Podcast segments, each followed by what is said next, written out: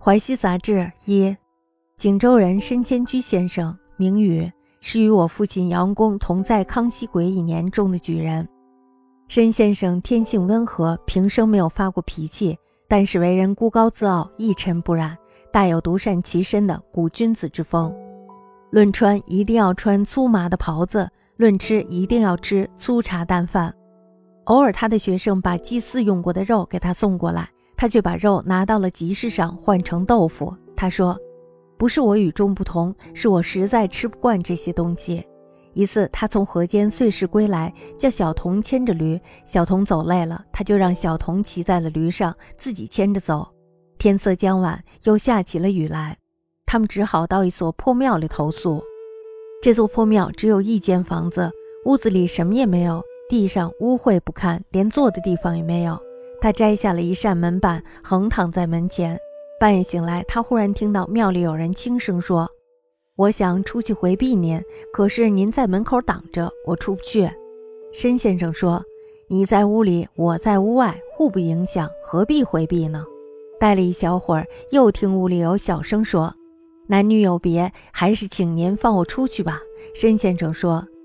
一个在屋里，一个在屋外，已经是男女有别了，出来反而不方便。翻了个身，于是又接着酣睡。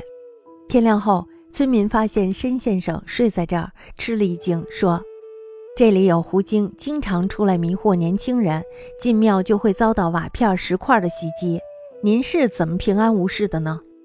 后来偶然与姚文公谈起了这件事儿，笑得胡子都翘了起来，说道。狐仙要迷惑我申千居，那可得是一个大奇闻了。杨公开玩笑说：“狐精即使魅遍天下人，也轮不到你申千居呀。您这副鬼奇的外形，狐仙恐怕没有见过呢，弄不清您到底是什么怪物，所以被吓得想要逃跑了。由此可见申千居先生的为人了。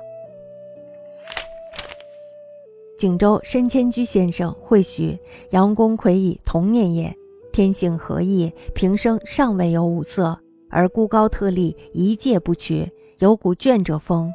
衣必缊袍，食必粗粝。偶门人馈鸡肉，只知室中一豆腐，曰：“非好狗意，食食不惯也。”常以河间碎事归，使童子控一驴，童子行倦，则使其而自控之。伯莫欲语，投宿破神祠中，此止一营，终无一物，而地下无会可坐。乃摘板飞一扇，横卧户前。夜半睡醒，闻祠中小声语曰：“欲出毕宫，宫当户不得出。”先生曰：“儿自在户内，我自在户外，两者不相害，何必避？”久之，又小声曰：“男女有别，公亦放我出。”先生曰：“户内户外既是别，出反无别。”转身酣睡。至晓有村民来见，骇曰：“此中有狐常媚少年人，入祠则被瓦硕击，公何厌然也？”后偶与杨公语及，欣然笑曰：“乃有狐欲媚申千居，亦大义事。”杨公戏曰：“哈，狐虽媚尽天下人，亦短不到君。当是鬼状奇形，狐所未睹，不知是何怪物。”古今不欲逃耳，可见先生之为人也。